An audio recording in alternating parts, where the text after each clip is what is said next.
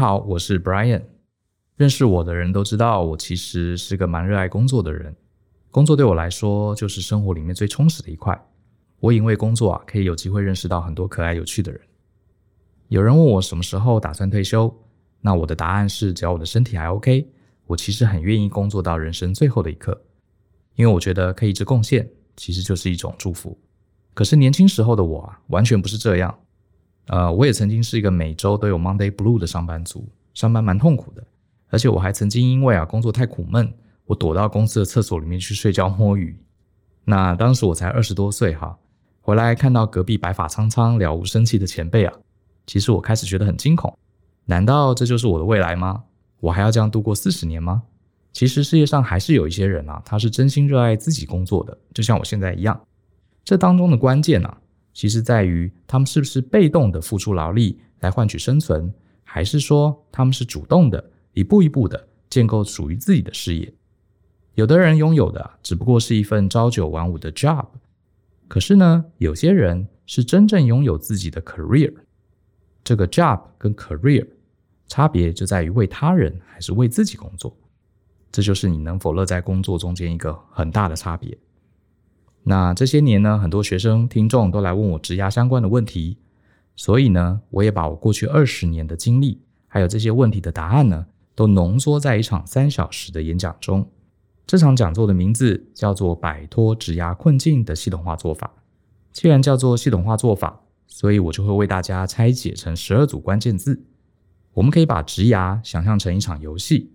这十二组关键字其实就是十二道攻略，希望能帮助大家过关斩将，成就一条属于自己的职涯之路。这场讲座开办之后，从二零一六年起啊，已经累积了超过一千多位听众给予我们热烈的好评。有学员说，这是他有生以来听过最有趣、最实用也最疗愈的一场演讲。也有同学告诉我，他以前总是想逃避工作，可是呢，听完这场演讲之后，他变得更有方向。而且迫不及待想要好好经营自己的职涯。如果你跟我一样想要乐在工作，想要拥有自己的职涯，不想做着不喜欢的工作虚度一生，那么我建议你今天就该给自己一个突破的机会。听完这集 Podcast 后呢，记得点击说明栏的课程资讯，我们课堂上见喽！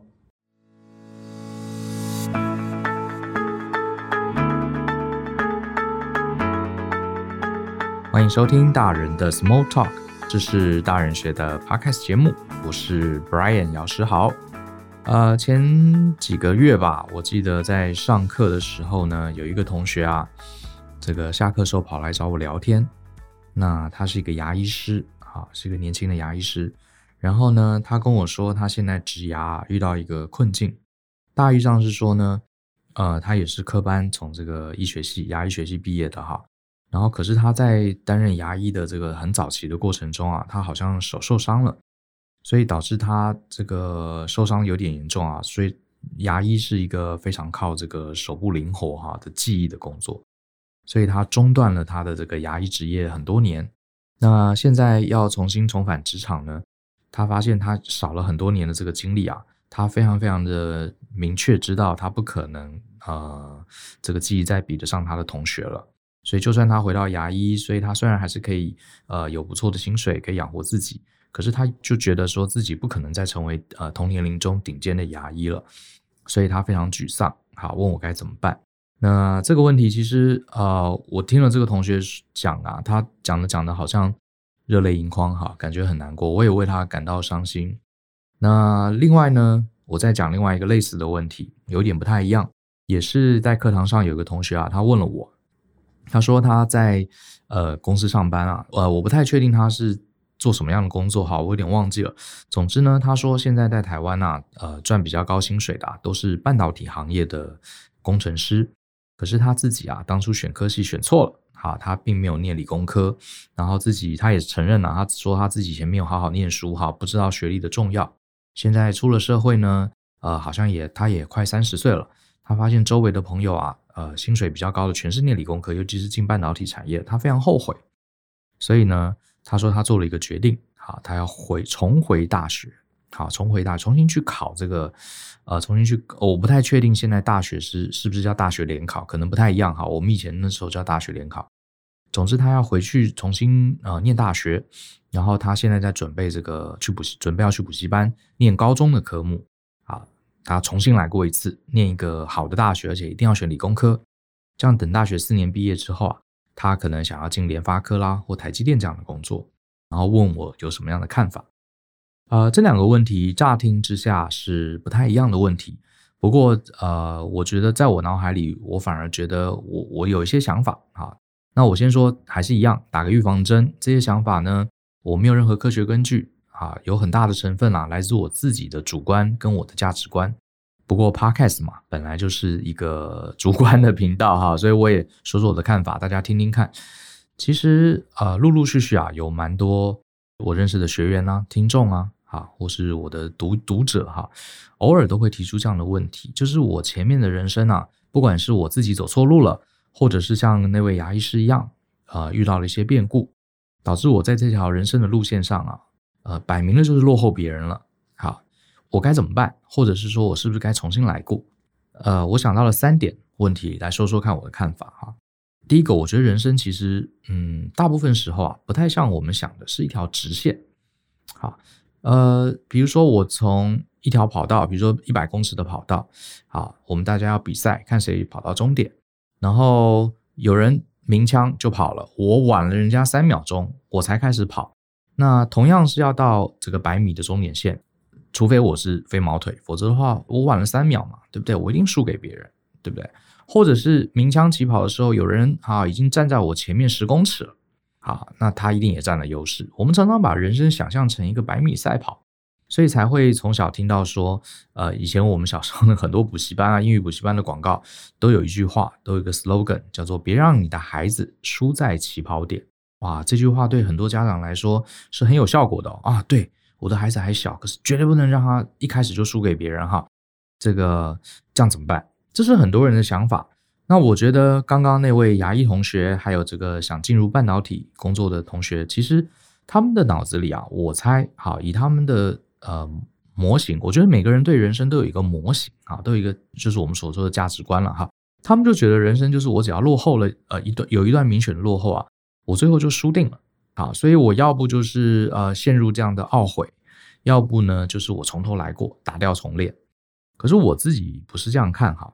首先，大家一定听过，我跟 Joe 在节目里面常讲，经济学里面有一个概念叫做沉没成本哈。首先，我知道这个会为这种事情焦虑啊，是人之常情哈，我自己也是。可是我会鼓励啊、你觉得你过去人生走错了啊，你有这样念头的一个朋友啊，呃，请你不要花太多时间去去一直怪罪自己为什么走错。一直每天脑中很多小剧场，想说，要是我当年如何如何，要是我那个时候如何如何，哎呀，我现在就不会如此了。呃，因为我觉得这种想法它其实没有任何用处，它唯一的造成的效果啊，就是让你更裹足不前。因为首先啊，这个就沉没成本的概念来说，你过去做的这些决定啊，不管你现在懊悔不懊悔哈，其实它都已经注定了，所以你并不你并不会因为去多想。以前做过的决定，就让这件事情的结果有任何的改变，反而你沉浸在这种懊悔的过程中，只会让你减少了你去做未来决定的这个时间跟精力啊。所以呢，我认为这个是要控制自己的哈。我这边当然啦，你可能觉得我在说风凉话，我也知道啊。可是问题是谁做得到？可是我得说啊，我们讲大人学嘛，成熟大人本来就要去控制自己内心的一些不理性的冲动。可以的话，哈，虽然我老实说，我自己有时候也做不到了，哈，都会乱买一些东西，或者是因为冲动做出一个决定。反正呢，呃，我们就大家共勉，哈，自勉，那就是看看有这样的决定的时候，你就问自己：这个决定我现在啊，真的能翻盘吗？这个决定，呃，我现在在开始思考，呃，我过去做了一个决定，现在得到一个我不是很满意的结果，我现在再去想，当初这个决定真的会为我的未来。好，更好吗？如果答案是否定的，那我们就要这个提振一下精神，好，继续往后走。我觉得这才是重点。事实上，人生在世啊，很多时候，应该说，任何时候，我们不能控制过去，我们也不能控制未来，只有当下。也许你能决定一些事情。啊，所以我自己这些年年纪大了，我慢慢也是减少过去的懊悔。其实我过去也做了很多很蠢的事情哈。我在很多课程里面，这个常常讲我以前年轻时候做了很多很蠢的事情，呃，不管是职场啊、人际关系啊，多可多的。可是我现在比较尽量哈，用一个呃这个轻松笑话哈，看故事的角度来看，因为你再再去懊悔，基基本上没有用了。好，就是要往前走。像我自己每天这个回家、下班回家在洗澡的时候，我常常会想，哎呀，我今天早上那句话说的不对哈。或是哎呀，我今天这个报告或是这个报价交给客户，这个价钱不对啊，搞错了。可是呢，我以前常常一边洗澡会一边懊悔很久，然后洗完澡出来吃饭的时候脸都很臭。可是我现在就是会提醒我自己哈，活在当下。呃，加上你不要再去为这个沉没沉没成本啊，有太多太多的焦虑，因为那其实只是浪费你未来的可以修正的这些精力跟时间。所以我想跟。这两位同学或是有类似问题的朋友，等于是说我们都不容易做到啊，我自己也不是 每次都做到。可是提醒一下自己，沉没成本是没有意义的。好，英文有一句话好像说什么 “Don't cry for the spilled milk”，就是不要为打翻的牛奶而哭泣啊。我觉得大概就是这样，它已经翻了。好，你在那边抱怨，在那边懊悔，其实没有用，就把它擦一擦啊，继续再倒一杯，对不对？或者没有牛奶就喝果汁嘛，对不对？大概是这样的概念。那另外呢，这个也提一下，我自己啊，呃，其实不是很赞成同学回头去念大学这个决定。我当时并没有讲太多了哈，我看在他在信头上，我就说，好吧，如果觉得这是你很明确要的，那你当然就祝福你成功。可是我呃回来之后，我越想啊，我越觉得我是不会做这个决定的哈，因为怎么说呢，他呃已经三十岁了，他在职场上，他看到了好像念理工科的朋友啊。呃，当下的薪水比他高很多，所以他决定回头去走这个他同事的路啊，重新从理工科念起。可是我的看法是，人生啊，你就算回头重新走过一遍你过往的经验，等你再回来今天的时候，他其实已经不是原来那条路了。举个例子，这位同学如果他再回去，哈，放弃他现在的工作，回去重新去这个。大学的补习班，重新去从大一大二大三大四开始念起。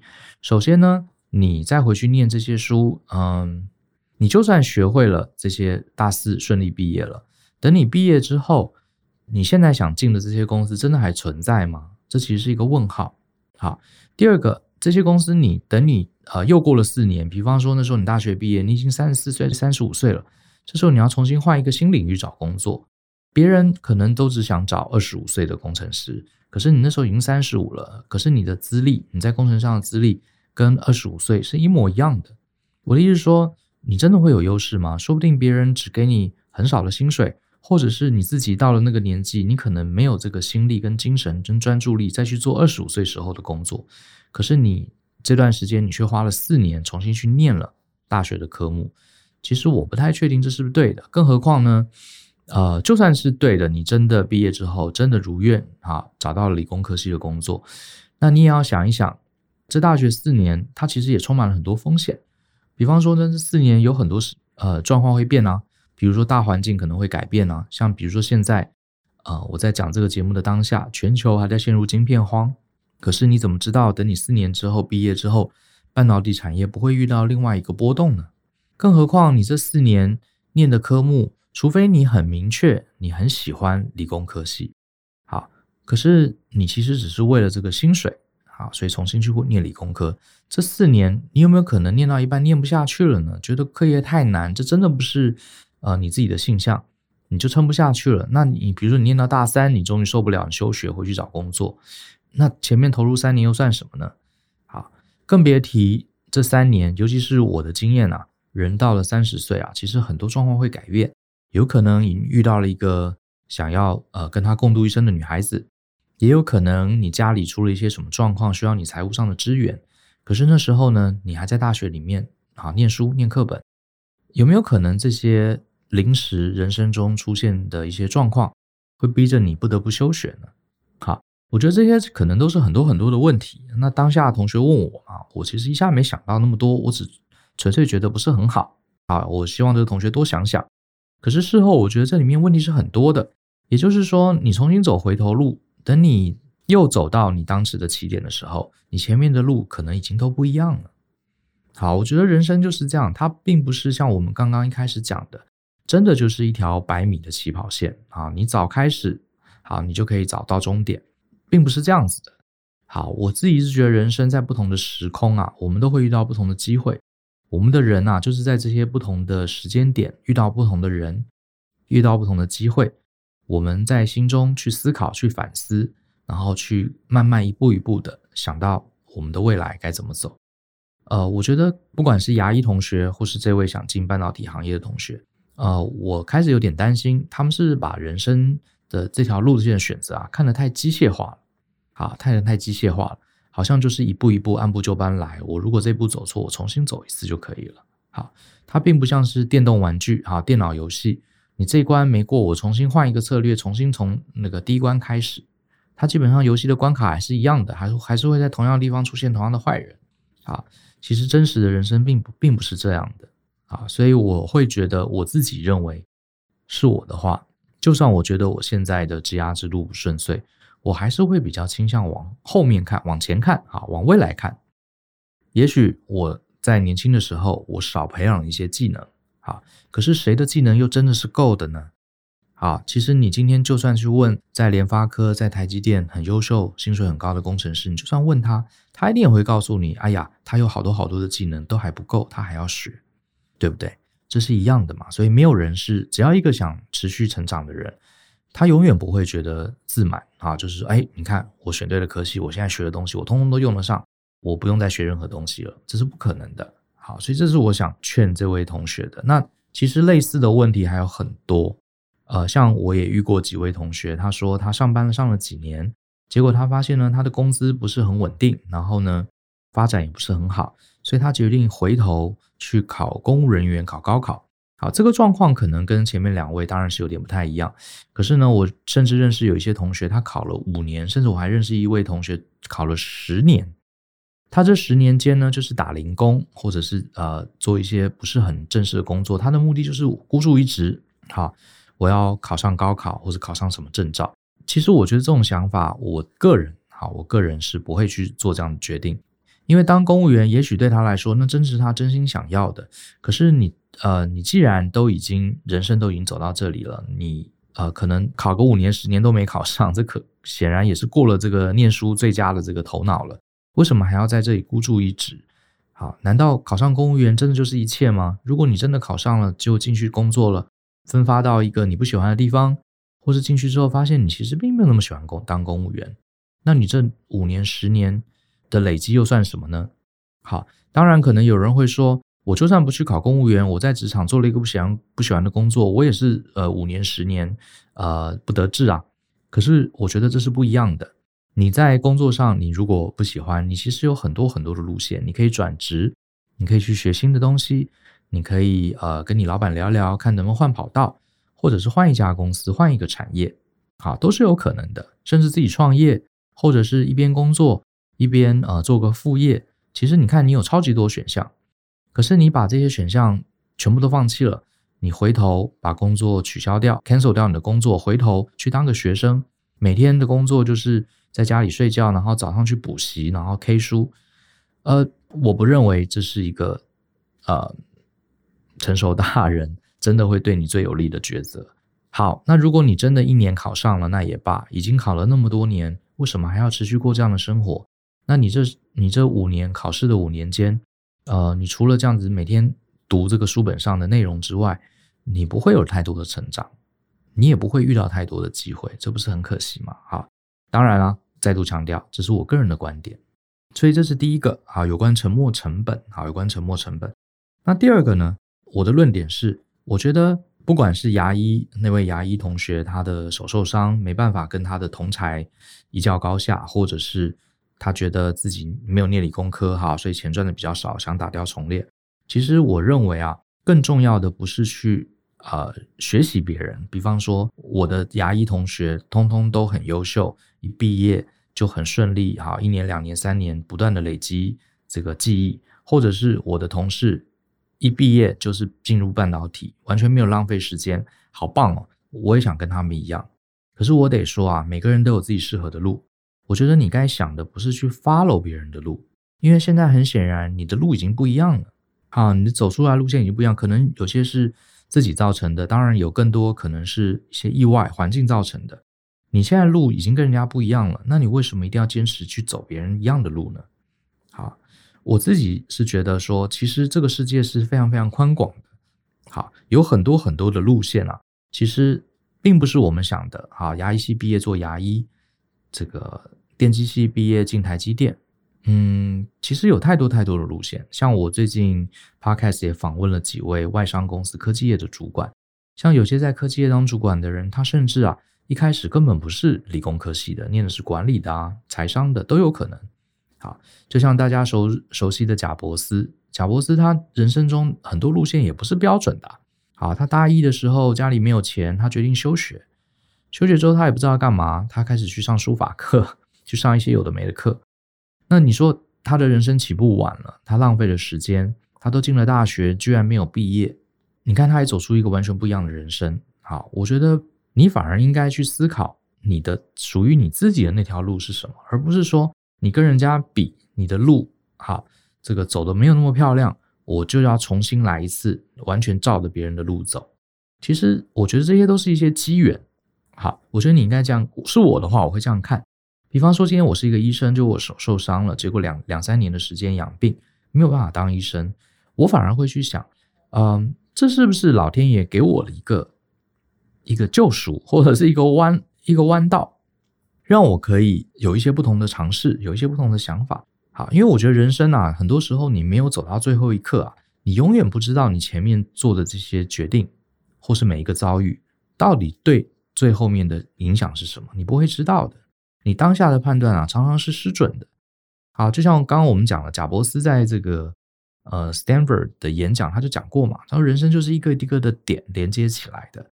你的今天就是过去无数个点连接的，可是你在当下，你永远不知道那个点它的意义是什么，它要连到哪里。那我觉得人生就是一个旅程。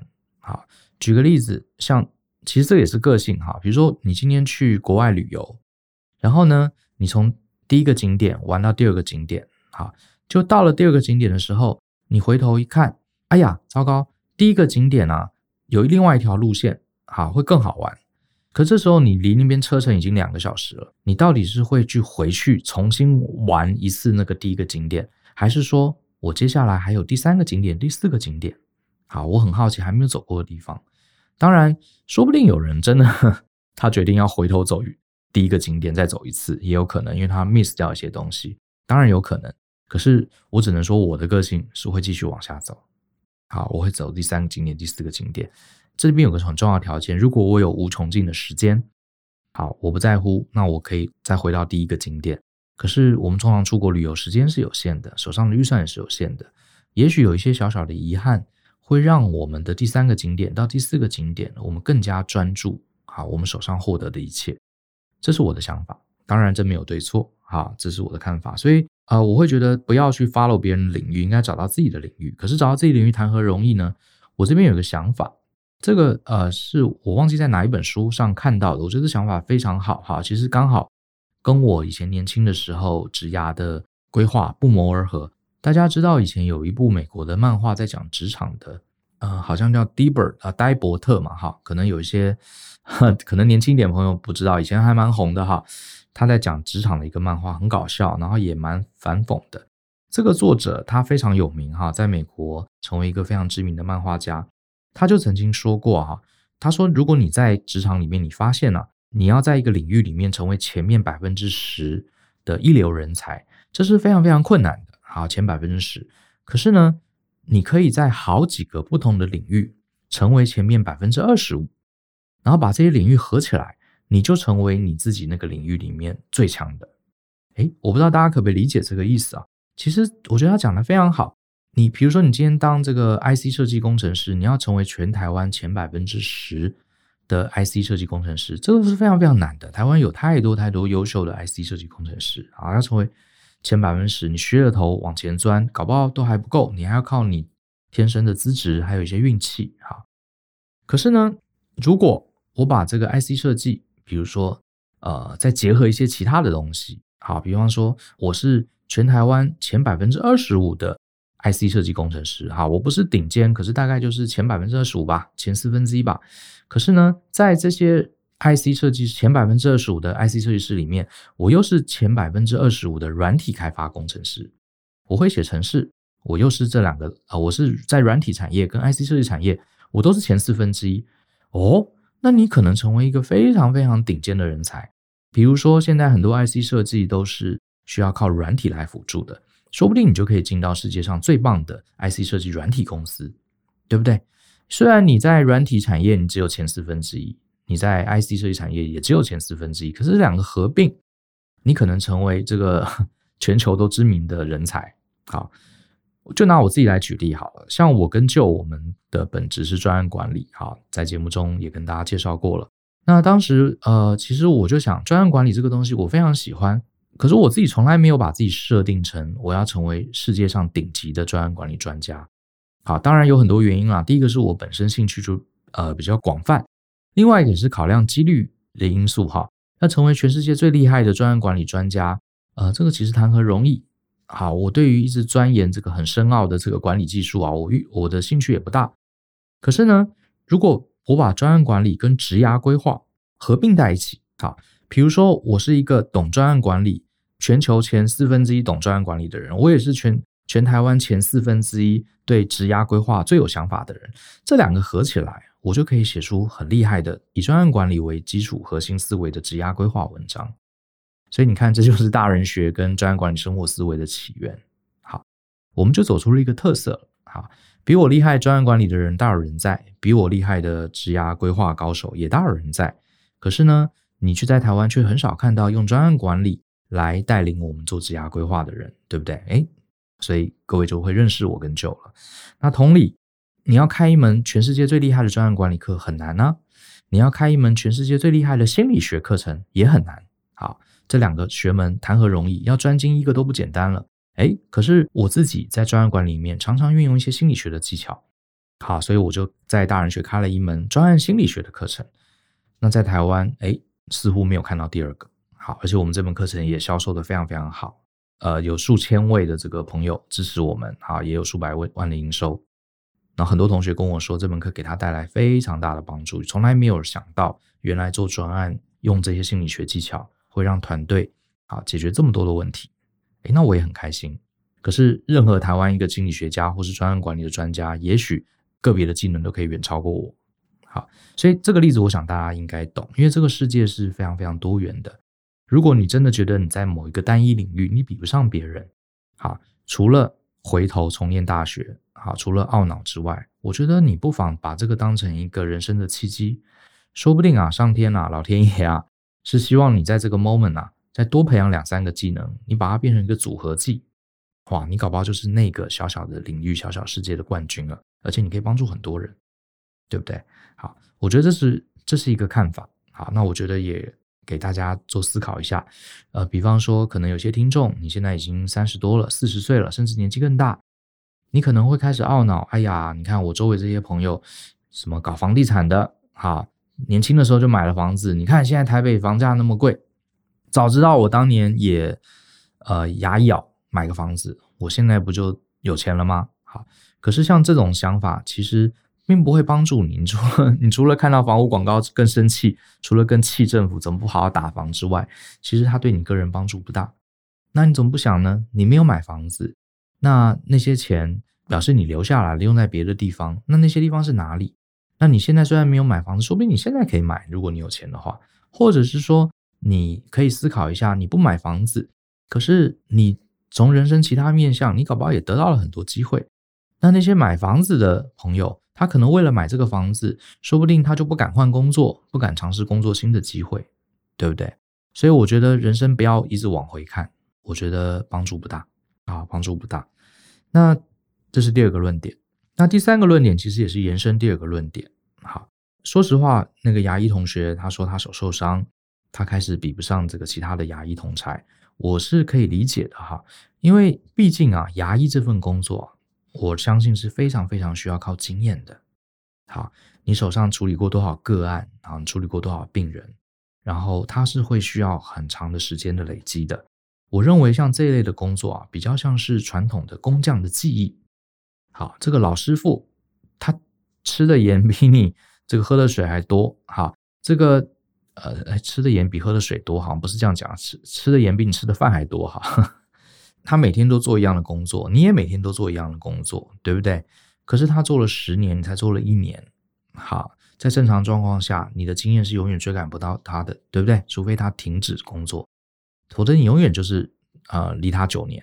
对不对？是这样子，没有错哈。可是换个角度想，会有这样的状况，纯粹只发生在这种纯粹的记忆类型的工作。比方说弹钢琴好了，像我们知道专业的这个音乐家，职业的音乐家，他们可能什么四五岁啊之类的就要开始练了。像高尔夫球，哈，这种这个高难度的球类啊，像 Tiger Woods，好像是两三岁，听说他爸爸就开始啊让他接触高尔夫球。那你说你三十岁、四十岁、二十岁才加入？你几乎基本上，除非对方啊练了一下就不练了。如果对方也一直练到三十岁、四十岁，你从中途加入，好，就像百米赛跑一样，你怎么可能赢过他呢？这是不可能的，对不对？这是不可能的。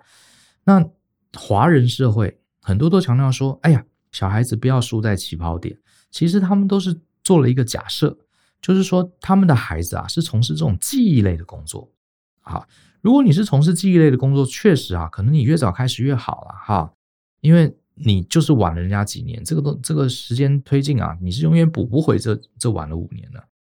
可是啊，你知道问题在哪里吗？问题是这世界上大部分的工作，越来越多的工作都不是纯粹的记忆啊，啊，都不是纯粹记忆工作。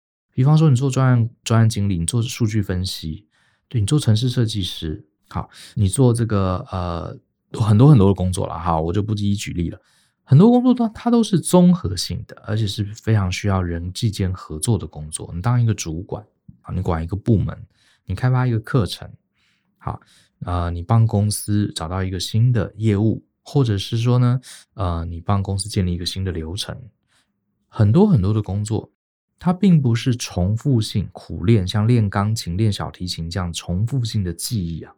好，这边记忆不是 memory 哈，是你的 skill 啊，它并不是纯粹的这种工匠般的记忆，它仰赖了人际关系、沟通力、理解力啊，好，甚至是一些所谓的呃 street smart 哈，这个街头智慧啦，哈，所以那牙医这件事情，我确实觉得哈有可能，可是呢，其实大部分工作都不是啊，所以你何必为了你经验少了人家几年就耿耿于怀呢？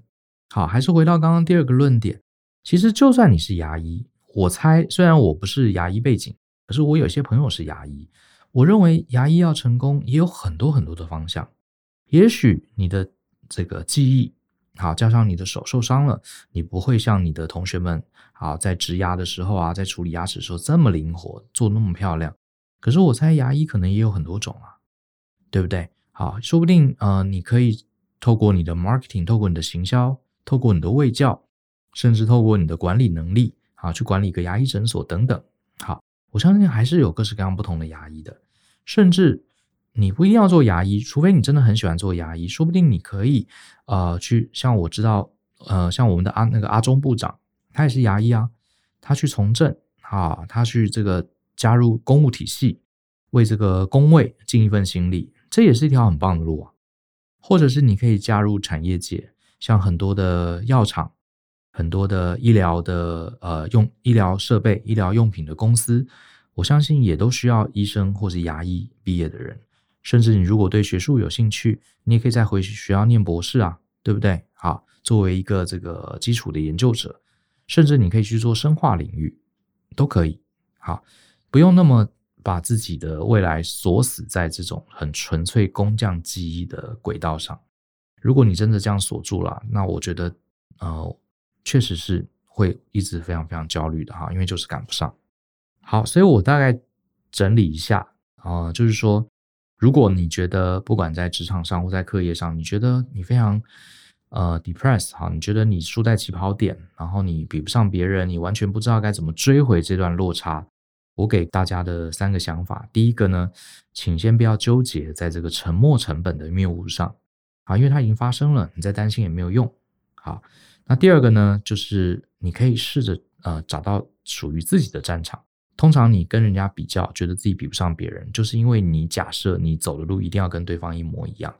可事实上你也知道啊，每个人走路都不一样嘛，对不对？尤其是你如果无法成为单一领域前百分之十的强者，你可以成为两三个领域前百分之二十五的强者。当这三个合起来交集，哇，你也是非常非常厉害的。好，那第三个呢？可以的话，尽量避免在纯粹工匠型技艺上的对决，因为这种对决呢，它是确实是需要时间啊作为后盾。那如果你选择的这个职涯之路啊，要用到人际关系、用到沟通力、用到创造力、用到理解力，而不是纯粹的记忆的累积的话，其实你的胜算还是很高的。因为通常呢，他们能成功比较跟你自己的天赋、热情啊跟专注有关，而不是你投入多少时间。好。那这是我今天对于嗯，如果职场输在起跑点，好这件事情，我个一些个人的看法，好，希望可以对大家有一些小小的启发跟帮助。好，那今天节目就先到这儿，相信思考，勇于改变，我们下次见喽，拜拜。